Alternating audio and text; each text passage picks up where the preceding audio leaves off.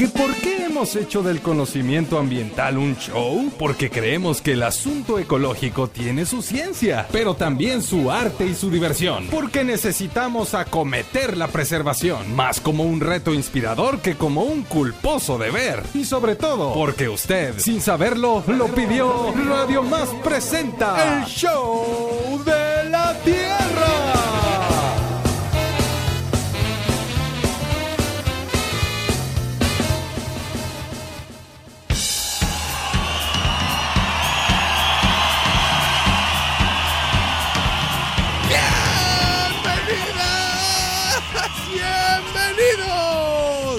Al único programa que anda poniendo trampas en la sombra. Mientras disfruta de un buen café, ¿quieren saber qué andamos queriendo atrapar? Pues quédense en Radio Más porque en este momento empieza el show de la Tierra. Y es que hoy amanecimos como globos calientes y ¿saben por qué? ¿De qué te acordaste, Isela? Pues será Pues, porque, porque sí. Porque sí, porque tenemos un programón, échenle nomás hoy, aquí, en el escenario del Show de la Tierra, nos acompañan un grupo de mujeres que ya no sueñan su sueño, sino que lo andan viviendo. Y al mismo tiempo andan despertando el interés de las comunidades para entrarle a la captura de carbono en cafetales bajo sombra. Démosle la bienvenida a la co-coordinadora de este proyecto y también coordinadora de programa, del programa Cafetales y Biodiversidad, la doctora Jazmín Cobo Silva. Acompañada por la coordinadora de proyectos y de talleres participativos, la bióloga Flor Vázquez Corsa. Y también recibimos a una joven y vieja chaucera, especialista en educación ambiental y asistente en los talleres participativos, la bióloga Yumei Cabrera Carrasco. Tendremos además Sonidos de la Tierra, la sección La Ciencia en el show con Aida Pozos Villanueva. Y tendremos Netas del Planeta. Y muchas cosas más.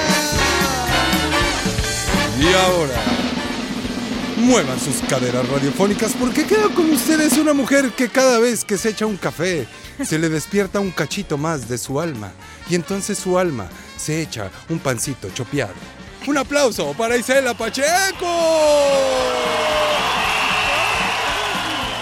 Y así, así comienza el show de la tierra.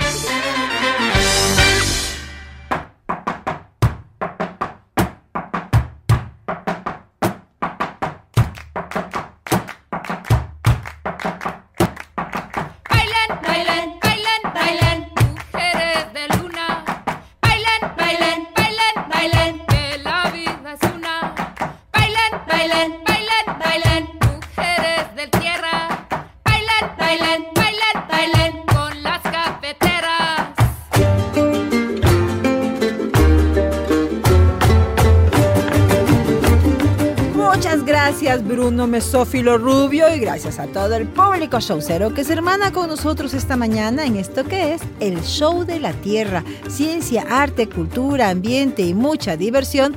Por supuesto aquí a través de la gran señal de Radio Más y desde aquí, desde Jalapa, la capital del estado, Valle y Valga un saludo afectuoso para quien nos escucha más allá de las fronteras veracruzanas, para quien nos sintoniza a través de las diferentes frecuencias, las repetidoras de Radio Más y por supuesto a través del internet de Jalapa para el mundo, de Veracruz para el mundo con un proyecto precioso Captura de carbono en cafetales bajo sombra es el tema en esta emisión del Show de la Tierra y nos estarán compartiendo nuestras invitadas, integrantes del equipo de Pronatura Veracruz, acerca de este incremento de la capacidad de secuestro de carbono y cómo esto contribuye a mejorar los medios de vida de los cafetales de sombra en el estado de Veracruz, México, y en un proyecto que de manera específica se llevó a cabo, se está llevando a cabo, mejor dicho, en presente en Huatusco, Veracruz.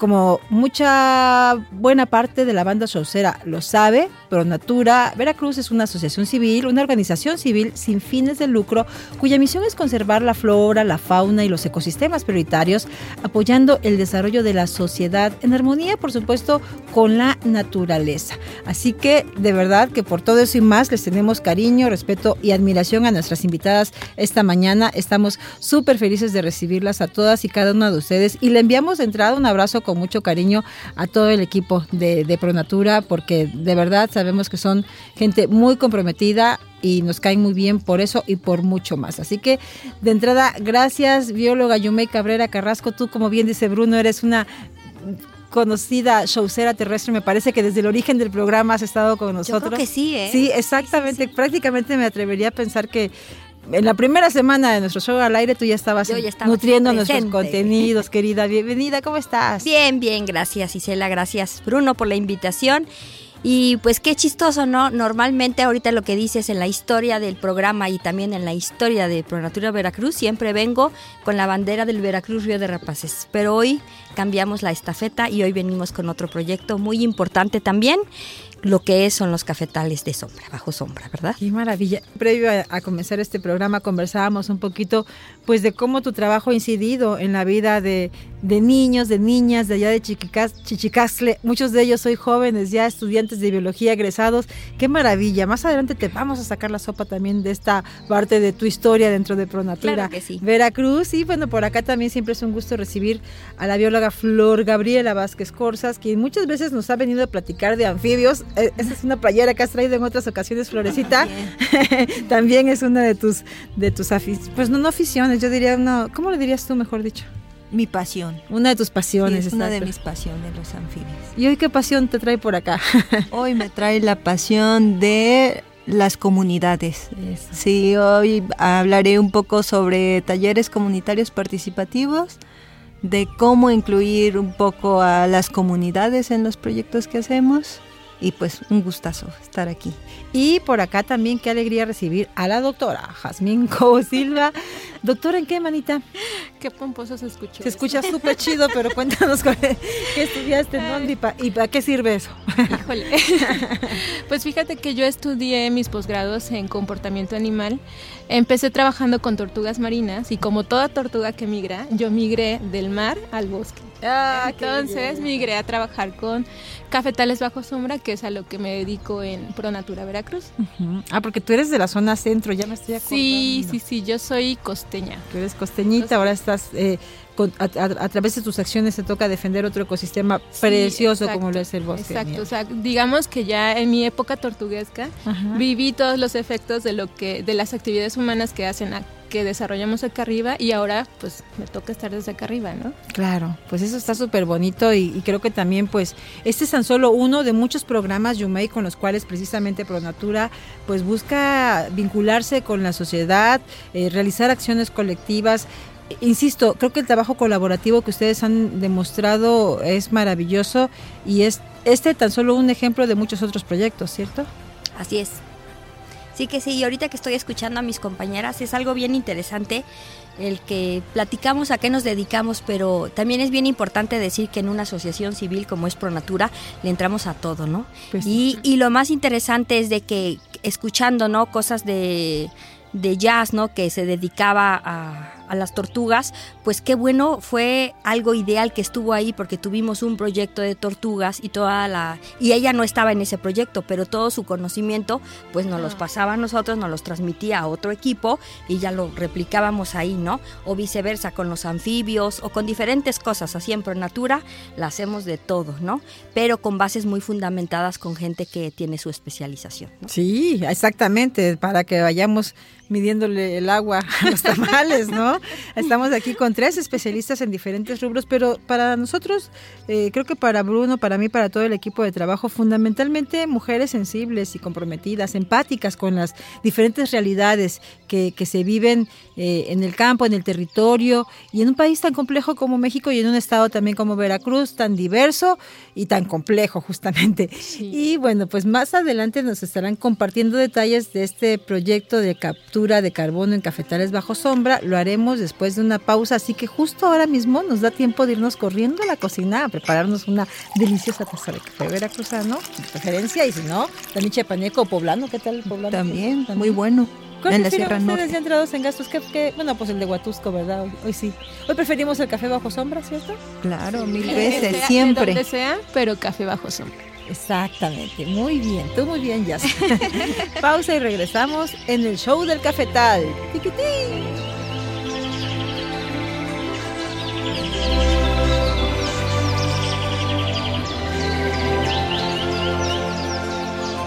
Hola, soy Víctor Luna, técnico académico del Jardín Botánico Francisco Javier Clavijero del Instituto de Ecología. Y hoy vengo a invitarlos para que nos acompañen mañana domingo a las 12 horas por un recorrido guiado por este magnífico lugar. El Jardín Botánico Francisco Javier Clavijero es una colección científica de plantas vivas que sirve para que muchos investigadores del mundo hagan aquí sus trabajos. Además, también sirve de marco de referencia para muchos estudios para trabajos de licenciatura y posgrado. El jardín botánico también es un recurso didáctico que puede ser ocupado por los maestros de educación básica y media. Y además es un lugar bonito donde puedes venir con tu familia a pasar un día de campo. Recuerden, los esperamos aquí en el Jardín Botánico Francisco Javier Clavijero, mañana domingo a las 12 horas para un recorrido guiado. Saludos a todos.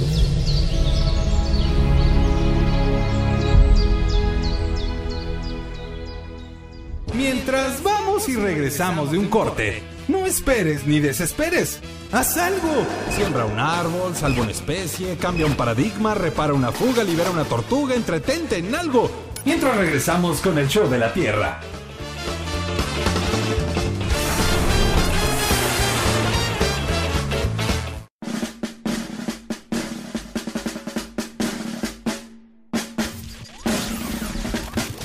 En la vida todos son ciclos. Vuelve el mar, vuelve el viento, vuelven las estaciones. Y nosotros estamos ya en el show de la Tierra. Continuamos.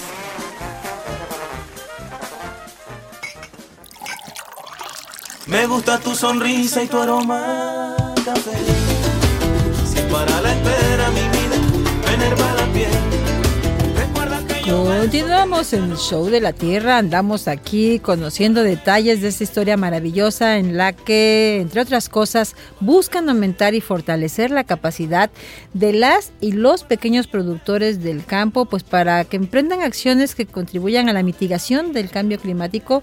¿Cómo podría ser esto posible? Pues mediante el uso o el desarrollo de una metodología que en este caso está empleando especies de árboles nativos que mejoran el almacenamiento de carbono a largo plazo en plantaciones que ofrecen además servicios ecosistémicos que pueden apoyar a las comunidades locales. Este es un proyecto que desde Veracruz se ha impulsado a través de Pronatura. Hicieron equipo con otras instituciones, ya le decíamos, y de esto y más nos conversan nuestras invitadas esta mañana aquí en el Show de la Tierra. Así que nos gustaría, Yasmín, que nos cuentes de, de este proyecto, cómo surgió la idea.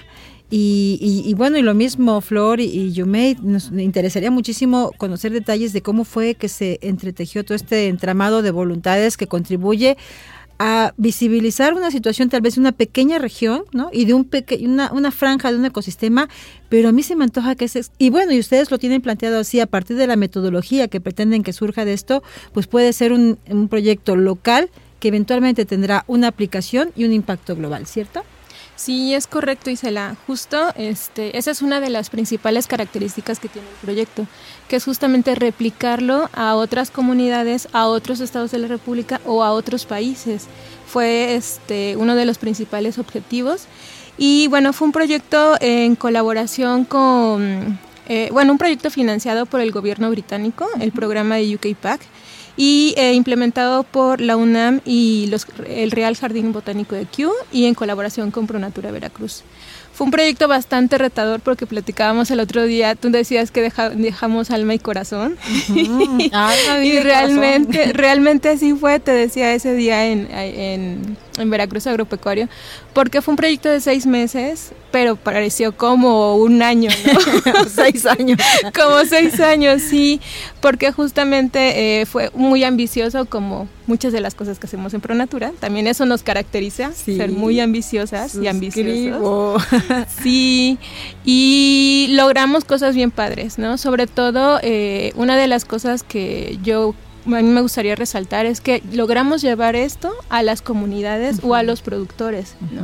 Y hubo mucha comunicación con ellos sobre todo el proceso que estábamos haciendo, qué podían esperar de- del proyecto y qué no podían esperar también del proyecto y este cómo les iba a servir esto a ellos, ¿no?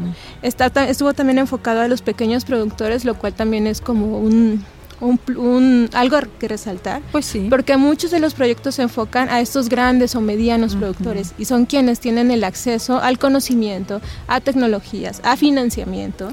Y entonces esos pequeños productores que tienen como a lo mejor poco acceso o poco conocimiento de todas estas cosas se van quedando rezagados, ¿no? Y mucha de la problemática que tienen y que viven actualmente pues está relacionada con esta falta de acceso a los bienes Seguro. públicos, ¿no? Eh, efectivamente, hay quienes eh, tienen ya muy resuelta Su cadena Su productiva, cadena ¿no? productiva, exactamente. Pero allá en el campo se viven otras realidades, Sí. Yumei, ¿no? Así es. Eh, y e- eso que dices en el campo y como concretando las cuestiones de ciencia y en el campo luego son muy diferentes, ¿no? Ándale. Y el que tenga este proyecto, si lo vemos, digamos, con, con la academia, tiene su lenguaje como muy complicado, pero ya cuando lo aterrizamos con, con los caficultores, con este, hombres, mujeres, la cosa se hace más diluida y más sencilla de poder entender, ¿no? Claro. ¿Y a, a qué me refiero con eso? Por ejemplo, con lo de los materiales. En este proyecto eh, se hicieron unos materiales de muy alta calidad. Eh, realmente a mí me encantaron. Sobre todo, y digo, y sigo así, poniendo el dedo en el renglón, me encantaron porque son muy visuales. Es algo muy vistoso, poca letra. Entonces, no solamente sirven para estos proyectos, sino pueden servir para otros, ¿no? Eh, recordarán en otros proyectos de educación ambiental que llevamos en, en el Observatorio Dr. Mario Ramos, en las tardes con los niños, pues estas cosas que fue tanto de ciencia, las puedo así muy sencillo bajar con los niños y dar un taller con los materiales que se, se hicieron en, en este en este proyecto, ¿no? ¿Por qué? Porque pues hablamos, no sé, del, del pirul, ¿no? Eh, no, pirul, mm, colorín. Del colorín, ¿no? Que está eh, la foto del árbol, está la flor, la inflorescencia de, de este árbol, está la semilla, o sea, todo está como paso uno, paso dos, paso tres, que es fácil de digerir para el público en general. Ah, eso está súper bonito. Y, y parte de esos materiales que menciona Yumei los compartiremos con mucho gusto también en las redes sociales del Show de la Tierra. Y, bueno, desde ahora mismo le sugerimos que eche usted un vistazo en las redes sociales de Pronatura, que por cierto son muy bonitas. Felicidades a quienes la manejan y a los diseñadores, ¿verdad, Bonito? Les mandamos aplausos y, y fanfarrias. Porque de verdad tienen productos muy lindos y, y se trata, digamos, que este tipo de información la apliquemos. Y una manera en la que ustedes realizaron también esta, este trabajo, eh, lograron que este conocimiento y esta información se aplicara en campo, pues fueron a través de diferentes talleres y es parte de lo que te tocó hacer a ti en esta historia, Flor. Sí, fíjate que este proyecto involucró a mucha gente, ¿no? Involucró a academia, como lo es el Jardín Botánico de Kew, eh, la UNAM, eh, la FES Iztacala, que ahí los dos que colaboraron fueron el Laboratorio de Fisiología y la Reserva de Semillas. Luego, eh, ellos desarrollaron toda la parte técnica, ¿no? De investigación, toda la primera fase como de ver qué árboles hay, como qué árboles hay en el bosque mesófilo, luego cuáles están en los cafetales. Eh, y luego la segunda fase fue con las comunidades, haciendo talleres comunitarios participativos, donde la gente elegía criterios de pues particulares de cada especie, ¿no? Y de acuerdo a ello, pues le dan un valor, ¿no? Un valor que justamente involucra, pues, a veces a alimento, eh, economía, eh, que si tienen abejitas, son otros intereses que a veces pasan desapercibidos, ¿no? Por la ciencia, porque pues no conviven con esas especies. Entonces hicimos unos talleres comunitarios muy bonitos en Izhuatlán del Café y en Teocelo, y donde participaron hombres y mujeres, seleccionamos las especies y de ahí se seleccionaron solo 15 y luego a esas 15 otra vez regresamos con la academia e hicieron análisis de fisiología de cuánto carbono capturan cada especie. Y entonces a partir de esa información, pues sabemos eh, hoy en día cuáles son esas especies. Por ¿Cuáles ejemplo, son? el chinini es el que captura mayor carbono, luego están otros como el gasparito, el jonote, tres especies de jinicuiles y eh, la guayaba, ¿no? Esas son unas de las especies que tienen intereses comunitarios porque alimentan a las especies, etcétera, y además muy útiles para la mitigación del cambio climático. Sin duda. Y, y fíjate que platicando, escuchando a- aquí a Florecita, algo que nos encantó mucho de, de estos talleres es sacar la información de la gente, ¿no? Claro. De la que vive y darnos cuenta que pues no es lo mismo eh, la importancia del árbol para uno que está en Jico que otro que está para Huatusco, ¿no? Entonces, como que mezclar toda esa información fue muy enrique- enriquecida para todos. Y algo que así dije, ay, qué bueno, eso me gustaría que fuera siempre, eh, es de que tenían la oportunidad las mujeres de ir a los talleres, ¿no? Y la, Sí. nota, y la nota decía, ¿no? De si tienes hijos puedes llevarlo, ¿no? Entonces era muy bonito que las señoras llegaran con sus hijos, tomaran el taller mientras otras personas cuidaban a sus hijos, pero no era nada más de cuidar, de que a ver, siéntate que platique, no, no, sino se les daba materiales de lo mismo que hemos hecho en Pronatura Veracruz, de colorear, no sé, este, la selva baja o el memorama del, este, del cofre de perote, o sea, cosas que también son importantes eh, para el saber de los niños, eh, conocimiento, pues, brindarles ese tipo de conocimientos a base del juego, mientras sus mamás apuradas en el taller, eh, aquí liderado por, por Flor y, este, y Jazz, ¿verdad? ¿Y de quién fue la idea de, de llevar? Bueno, yo también sí, es cierto. ¿De quién fue la idea de que podían llevar a los chicos, de los niños y las niñas? Pues fíjate que tuvimos... Me, me surge la duda porque tengo ganas de ver a quién voy a felicitar. Sí, no, pues mira que este proyecto estuvo bien padre porque recibimos un curso de por parte de la embajada para incluir al- a, pues a las minorías, ¿no? Equidad de género e inclusión social. Ay, lo que es, lo que es Entonces- algo que está bien hecho, ¿verdad? Lo Sí, es- Sí. sí es cierto, porque decíamos en el taller este que tenemos que incluir, ¿no? Que los hombres, que las mujeres. ¿Cómo favorecer? Pero ahí, ahí ya me acordé que dije, sí, y luego los niños, porque a veces las mujeres queremos o quieren, pero no se puede porque si están chiquitos que hay que amamantar, o que si están en el kinder hay que ir por ellos al kinder, o viceversa, ¿no? Tantas cosas, y de ahí salió y todo, ah, pues sí es cierto. Eso sí, el factor económico es importante, ¿no? Afortunadamente este proyecto tuvo el factor que se pudo apoyar a alguien que se dedicara a estar con los niños.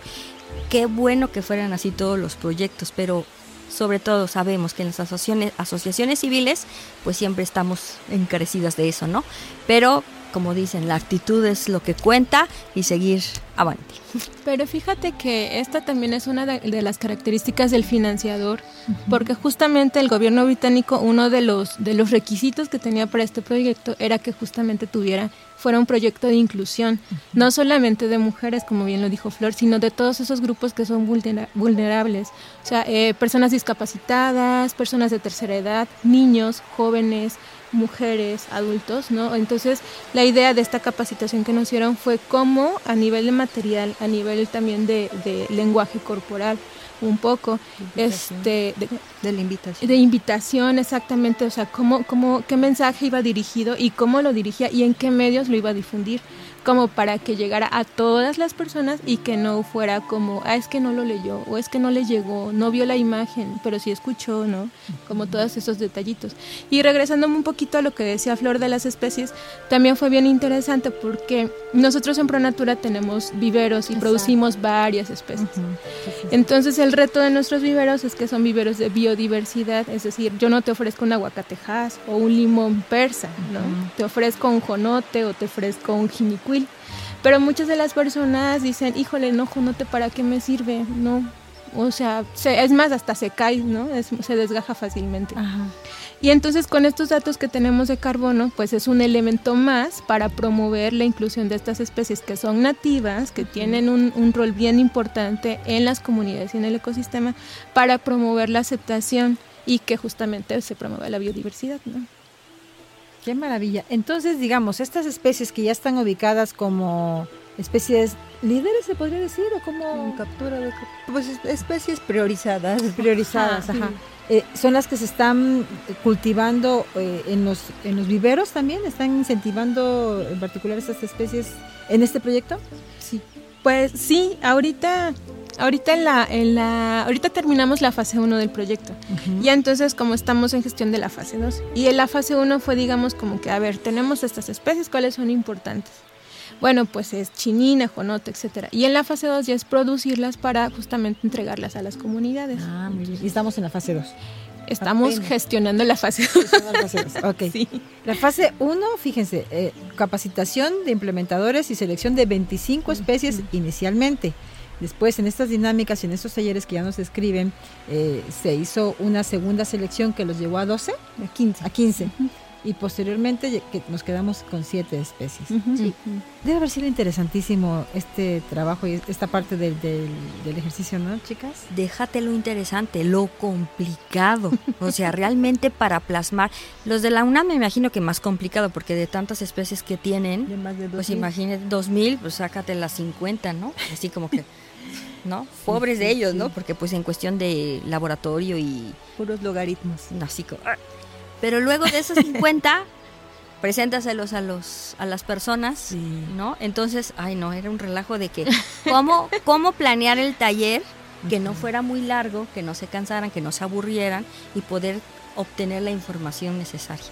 De interesante fue así como un récord, ¿no? Pero fue fue bonito, sí, no sé si alguna vez vieron las fotografías o los videos o algo. Realmente fue bonito el, el trabajo en equipo de, de, de Pronatura en cómo se, se diseñó ese, ese taller. Bueno, los talleres. Sí, fíjate que para mí ya, ya me está gustando eso de diseñar talleres, como... Ten cuidado de lo que dices, Sí, Flor. bueno, no cualquier taller. Sí, que lo firme y tenemos testigos. Bueno, por eso ya eh, me metieron en este proyecto justamente porque ya he tenido un poco la experiencia de diseñar talleres de cambio climático Sí. en otros proyectos, pero este estuvo bien bonito. O sea, como sí fue un reto, imagínate, 50 especies en un taller de cuatro horas, por presentarle a la gente todas esas especies, eh, que seleccionaran criterios y aparte cómo hacerlo un poco sistematizado, ¿no? Con rigor para que tuviera un valor científico, ¿no? Exacto. Entonces, bien bonito, a mí me gustó. Este, nuestro diseñador se lució porque nos hizo Sí, ¿eh? etiquetitas, por ejemplo, para que la gente separara a ver qué criterios tenía, ¿no? Entonces, ah, sí, este es maderable, le ponía un sticker de maderable. Este para las abejas y así, ¿no? Y ya después uno contaba las las etiquetitas, ¿no? Entonces estuvo bien padre. Sí, y fíjate que en esto de la selección también lo bonito es que pues fue una información como bien local, ¿no? Por ejemplo, nos fuimos a Exhuatlán y tuvimos unos resultados, ¿no? Había ciertas especies que les importaban por X razón, pero nos fuimos a Teocelo y resultaron, o sea, cambiaron mucho los resultados. Y si esto lo aplicamos, digamos, en Chavarrillo, que es un, poquito más cálido el, el clima, nos van a dar otros resultados. Entonces lo interesante es que si bien son especies priorizadas, o sea, no quiere decir que las demás no sean importantes, Claro. ¿no? Más bien hay ciertos criterios que de importancia para las comunidades. Entonces es una como metodología muy adaptable a diferentes comunidades y lo interesante es no generalizarla, ¿no? Sino que aplicarla en las diferentes comunidades nos va a dar como resultados siempre diferentes. Y aparte también, ¿eh? En, un, en Ishuatlán que tuvimos una participación pues amplia y dividimos mujeres de hombres. Los resultados fueron totalmente diferentes, ¿eh?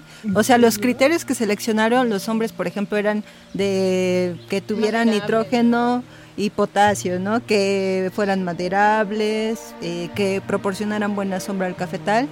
Y las mujeres preocupadas por el alimento, La porque controlaran la erosión, por Las la flores, medicina, por las flores, para que fuera hábitat para especies y salieron otras especies, ¿no? Entonces ahí está bien rico como en una comunidad, visiones de hombres y mujeres, obtenemos cosas totalmente diferentes. Y se complementan. Exacto, exactamente. Son diferentes este, datos pero necesitamos eh, complementarlos, ¿verdad?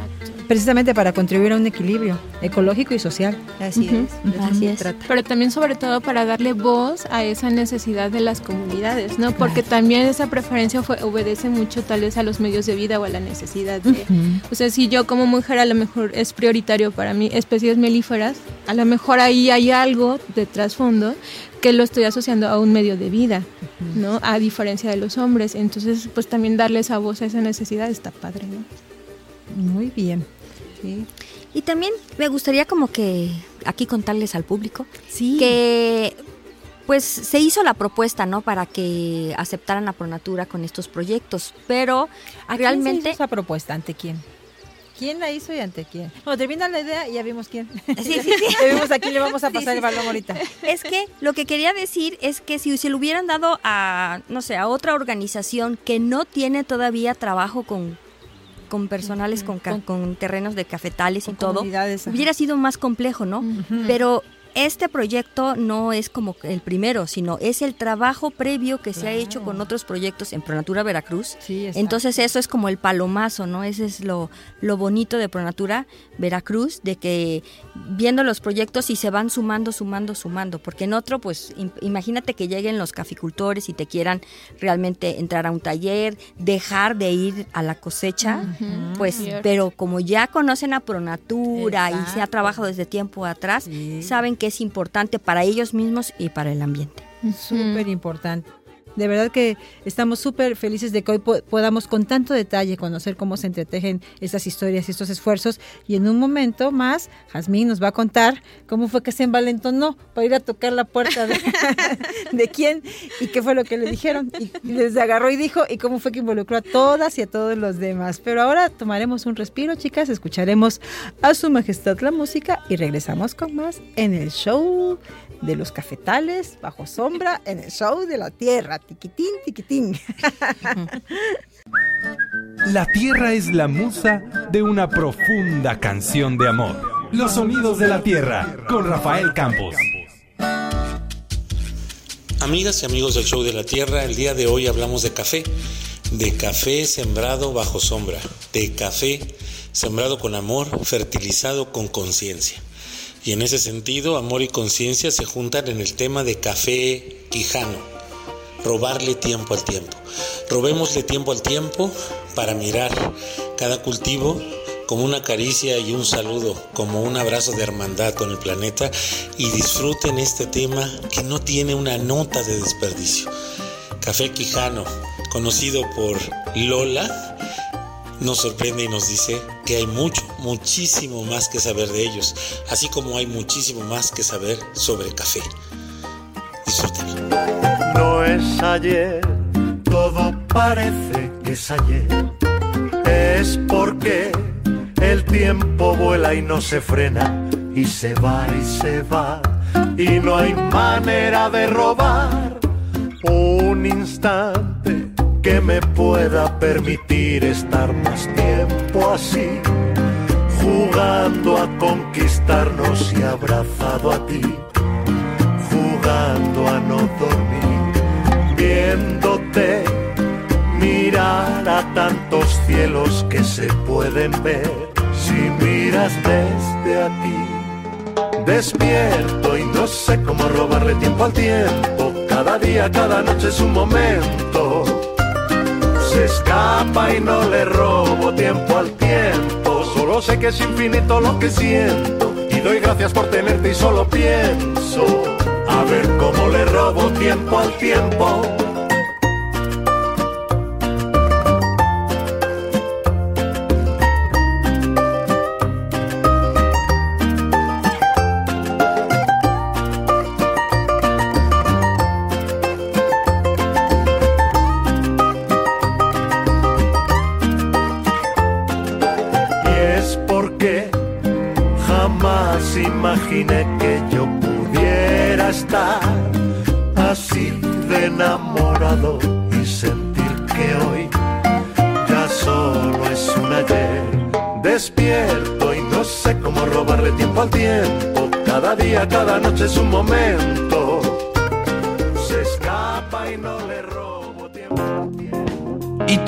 Sabes qué show con la Tierra?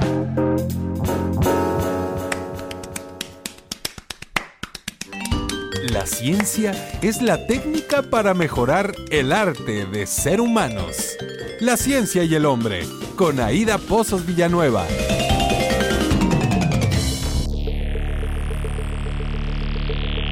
Hola, queridos radioescuchas. Aida Pozos conectando a la ciencia y el hombre con ustedes nuevamente desde el Show de la Tierra. Ahora haremos un viaje al espacio para comentar uno de los más recientes artículos publicados en nuestra revista, Detectar vida en el espacio, de Diego Espinosa y Raúl Durán. Quienes desde el Instituto Tecnológico de Estudios Superiores de Monterrey nos llevan a reflexionar que siempre nos imaginamos que para conocer el espacio exterior se requiere amplio conocimiento de la mecánica, la ingeniería y la física y nos alejamos de esos temas. Pero se nos olvida considerar lo que puede aportarnos el conocimiento de la biología terrestre fuera de nuestro planeta.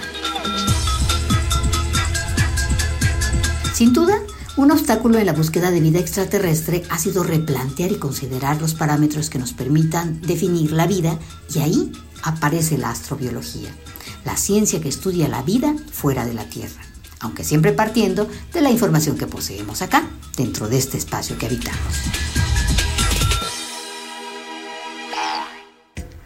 Debido al amplio espectro de acción de la astrobiología, es necesaria la contribución de diversas ciencias, desde la física y la bioquímica hasta la arqueología. Y bueno, nos dicen que la importancia de la astrobiología está en determinar y entender, desde un sentido científico y filosófico, qué es la vida, entender cómo evoluciona y se desarrolla, para entonces determinar cuál es el futuro que nos depara en la Tierra. De forma más puntual nos dicen que hay muchos escollos a resolver por la astrofísica. Por ejemplo, está la paradoja de Fermi, la cual plantea si los seres humanos estamos solos en el universo. Y lo hace al apoyarse en la ecuación de Drake, que estima el número de civilizaciones con la habilidad de comunicarse con el espacio exterior.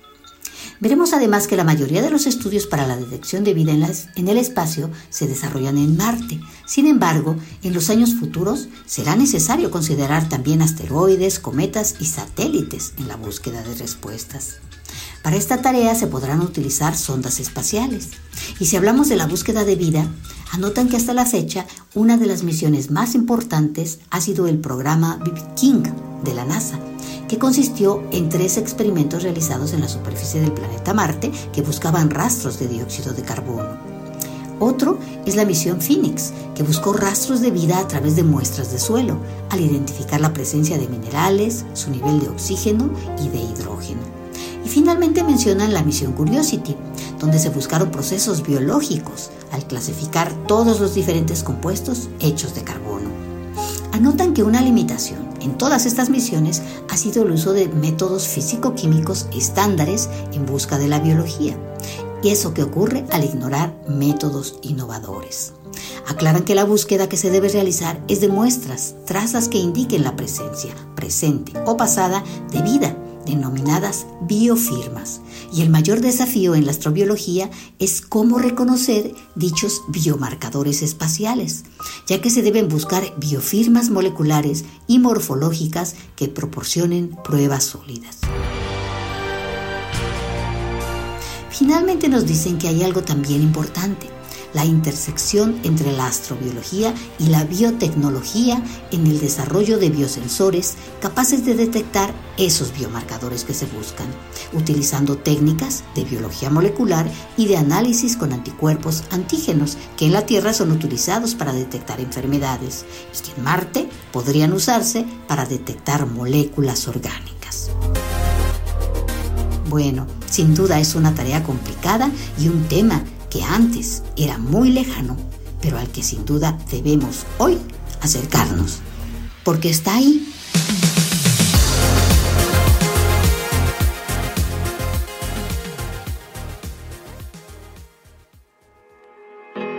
Saludos a los radioescuchas del Show de la Tierra. Soy María Elena Hernández, investigadora del Instituto de Investigaciones Cerebrales, y para mí es un gusto invitarte a que asistas a la Semana Mundial del Cerebro que organiza el Instituto de Investigaciones Cerebrales de la Universidad Veracruzana. En esta decimosexta edición hablaremos del cerebro social y tendremos charlas que relacionan esta conducta con tus emociones, con la música, la alimentación y el por qué también es considerada una estrategia de supervivencia. Serán unas charlas muy interesantes. Asiste a la Casa del Lago del lunes 13 al viernes 17 de marzo a las 10 de la mañana. También tendremos mesas interactivas dirigidas a todo público, donde niños y adultos de todas las edades pueden participar. No te lo puedes perder, te esperamos. Saludos a los radioescuchas del Show de la Tierra. Soy Daisy Herrera Covarrubias, investigadora del Instituto de Investigaciones Cerebrales, y para mí, la neta del planeta es: el cerebro controla nuestra alimentación, la cantidad, lo que se nos antoja y lo que no se nos antoja, la hora del día y nuestro peso corporal. Todo esto y más lo platicaremos en la Semana Mundial del Cerebro, organizada por el Instituto de Investigaciones Cerebrales de la Universidad Veracruzana. Asista a las conferencias y a las mesas interactivas. Están todos invitados no faltes, te esperamos. Preserva la calma. La Tierra es una esfera. Esfera un poco, no seas desesperado. Vamos a un corte y regresamos con El Show, de, la Tierra. ¿Quién dijo que nos habíamos extinguido? Este tiempo solo nos sirvió para evolucionar. Ya estamos de regreso con el Show de la Tierra.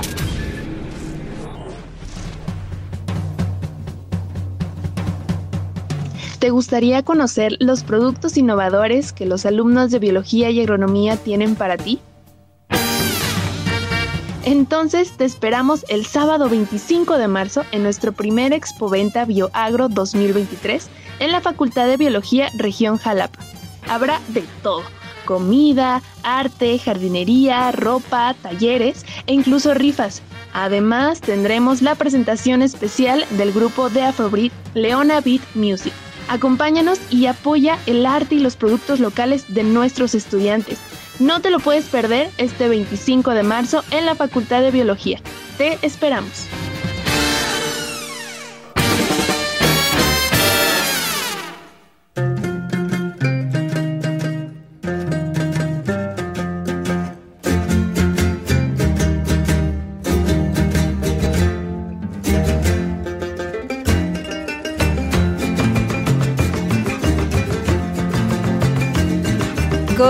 En el show de la Tierra. Gracias por seguir con nosotros. Esperemos que esté usted disfrutando de una tacita de café de cualquier región de México o del mundo, pero sí que se entere usted cómo fue producido. Eso es súper importante. Siempre detrás de una taza hay toda una historia, hay una trazabilidad y la magia de este aromático comienza desde la tierra, desde la semilla, desde el grano, desde las plantas, desde los procesos sociales de quienes cultivan eh, este producto pues tan emblemático en una cultura como la nuestra y también en este caso pues celebrando las alianzas estratégicas que desde Pronatura Veracruz a través también de la Universidad Nacional Autónoma de México, la UNAM eh, y su facultad en estudios superiores de investigación de Iztacala y a través en Reino Unido con UCAPAC y con el Jardín Botánico Q hicieron pues una serie de acciones, eh, insistimos, a favor de estos ecosistemas y de las vidas de quienes los mantienen saludables y vivos. Nos referimos a estos pequeños productores de café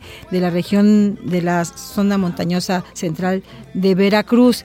Pero esa historia, para que esto fuera posible, alguien la provocó. Esto no es de la noche a la mañana. ¿Cómo, cómo surgió este proceso y ¿Cómo fue que te atreviste, pues mira, realmente yo no fui quien estuvo al inicio en este proceso. Esta es una propuesta que pasó desde dos compañeras antes que yo, o una compañera, no recuerdo. Y este, pues a mí me tocó porque te llevo el tema de los cafetales en, la organización. ¿Te acuerdas de los nombres de quiénes? Ah, sí, claro, Jimena, de mi compañera Jimena, ella fue la que empezó este, esta propuesta. Ya después le, me tocó a mí. Y pues bueno, yo ahorita estoy en esta parte. Y eh, realmente... ¿A ti te llegó a qué altura el proyecto? Este, ¿en, qué, ¿En qué fase estaban? En la fase de gestión. Digamos que la fase de gestión la empezó Jiménez Pejel, que es mi compañera, le mandamos un saludo. Claro, sí, saludos. Eh, bravo, Jimena. Y después en esa fase de gestión yo entré como en la segunda etapa. Entonces esta, este es un proyecto que nace de una colaboración que ya tenían UNAM con Q, con el Real Jardín Botánico de Q. Y después eh, entramos nosotros justamente lo que dijo Yumei en la parte eh, comunitaria porque nosotros... En la operativa, ¿no? En la operativa, pero más bien mm, buscándonos por la fortaleza que tenemos con la comunicación y el vínculo con las comunidades. ¿no? Ay, qué bonito. Entonces está la parte técnica, que es una, está la parte financiera y cómo lo bajamos a las comunidades, ¿no? Y entonces ahí es donde entramos nosotros como Pronatura a justamente, pues bueno, en 32 años, 31, no sé, no recuerdo cuántos años. Es que ya estamos como las mujeres. ¿Cuántos años tienes? no me acuerdo, pero... Es que, es que yo recuerdo que Están hace en el tercer como- piso, vamos a decir. Hace como dos o tres años celebramos los 30. Entonces debemos de tener 32 o 31 o 33. Es que, es que con los 30 llegan muchas virtudes y todos nos mantenernos ahí. ¿Qué virtudes Entonces, pues en este 30? tiempo trabajamos desde bosque mesófilo, manglares, playa, ¿no? En diferentes ecosistemas, diferentes proyectos. Y obvio que hay un bagaje bien fuerte del trabajo con las comunidades. Entonces, así es como nosotros entramos en esta parte, pues, participativa. Tenemos la parte técnica, la parte financiera y la parte participativa. Y ahí es como se ensambla, como todo el rompecabezas se une y se forma para tener como resultados integrales, dirigidos a diferentes públicos, ¿no? Exactamente. Pues estamos en la recta final de este programa. Lo haremos cerrando con una serie de conclusiones, de pensamientos finales, de añoranzas, de sueños, sonetas del planeta, lo que, lo que prefieran. Comenzamos con... Con Gmail. Bueno porque les voy a ganar. Eso. La neta del planeta, quiero que por favor todos, todos, todos los que nos están escuchando busquen a una cooperativa de mujeres caficultoras y se tomen su taza de café todas las mañanas. ¡Uy, bravo! Yo tengo la mía, ¿eh? Las en café. A ver, Florecita, mátale esa. No, pues, más bien mi mensaje y la neta del planeta es que los cafetales bajo sombra eh, capturan carbono, son los grandes aliados para la mitigación al cambio climático. ¡Eh, bravo, Flor! ¡Uy! Jazmín. Bueno, pues la neta del planeta. Voy a usar una, una frase que pusimos en alguno de los materiales que dice, la biodiversidad de los cafetales bajo sombra comienza sembrando especies nativas. Entonces, siembren todos al menos un arbolito de especies nativas. La diversidad comienza con lo nativo. Siémbrenlo y cuídenlo. Acompañan el crecimiento, ¿verdad? Porque hay que hemos, visto campañas súper bonitas en fotografías, pero ¿de qué sirve si no, si no regresamos? Pues fíjate que ahí viene una segunda parte, pero de otros proyectos, ¿no? En escuelas, ¿no? Que eso, eso exactamente eh, se va tejiendo como la telaraña, en donde tenemos los proyectos con las escuelas, en donde vamos a dar talleres de la importancia de los or- las árboles, porque son importantes los árboles, sobre todo en este en el estado que de Veracruz, que son ay, de caficultores. ¿no? Y, en- y aparte en espacios urbanos. ¿no? Espacios Esa urbanos. importancia de tener esos pequeños manchoncitos en espacios urbanos.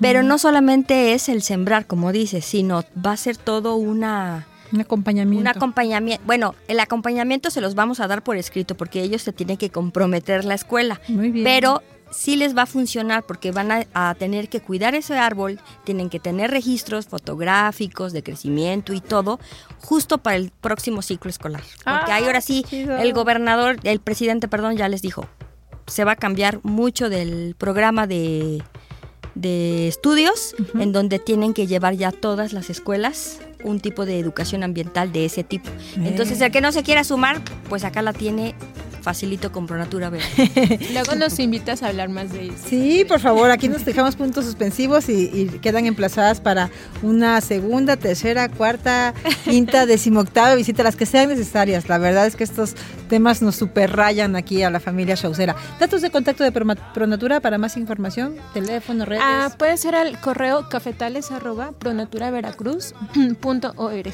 Muy bien. Y arroba, arroba Pronatura eh, Veracruz, ahí encuentra usted Facebook, Twitter, en fin, hay productos muy bonitos que usted se puede dar la oportunidad de conocer y en la medida de lo posible replicar o compartir. Pues muchas gracias chicas por haber venido esta mañana gracias a nuestro show del a cafetal. y es momento de despedir con ciencia y poesía, lo hacemos en voz de Mauro Domínguez Medina. Después de escuchar atento, me llevo en los parietales los músculos decimales fuertes de conocimiento, con un agradecimiento a la biología y su rama. Me adaptaré al panorama ya que esta edición se cierra a oír el show de la Tierra hasta el siguiente programa. Nos vamos, Bruno, capturador de carbono rubio.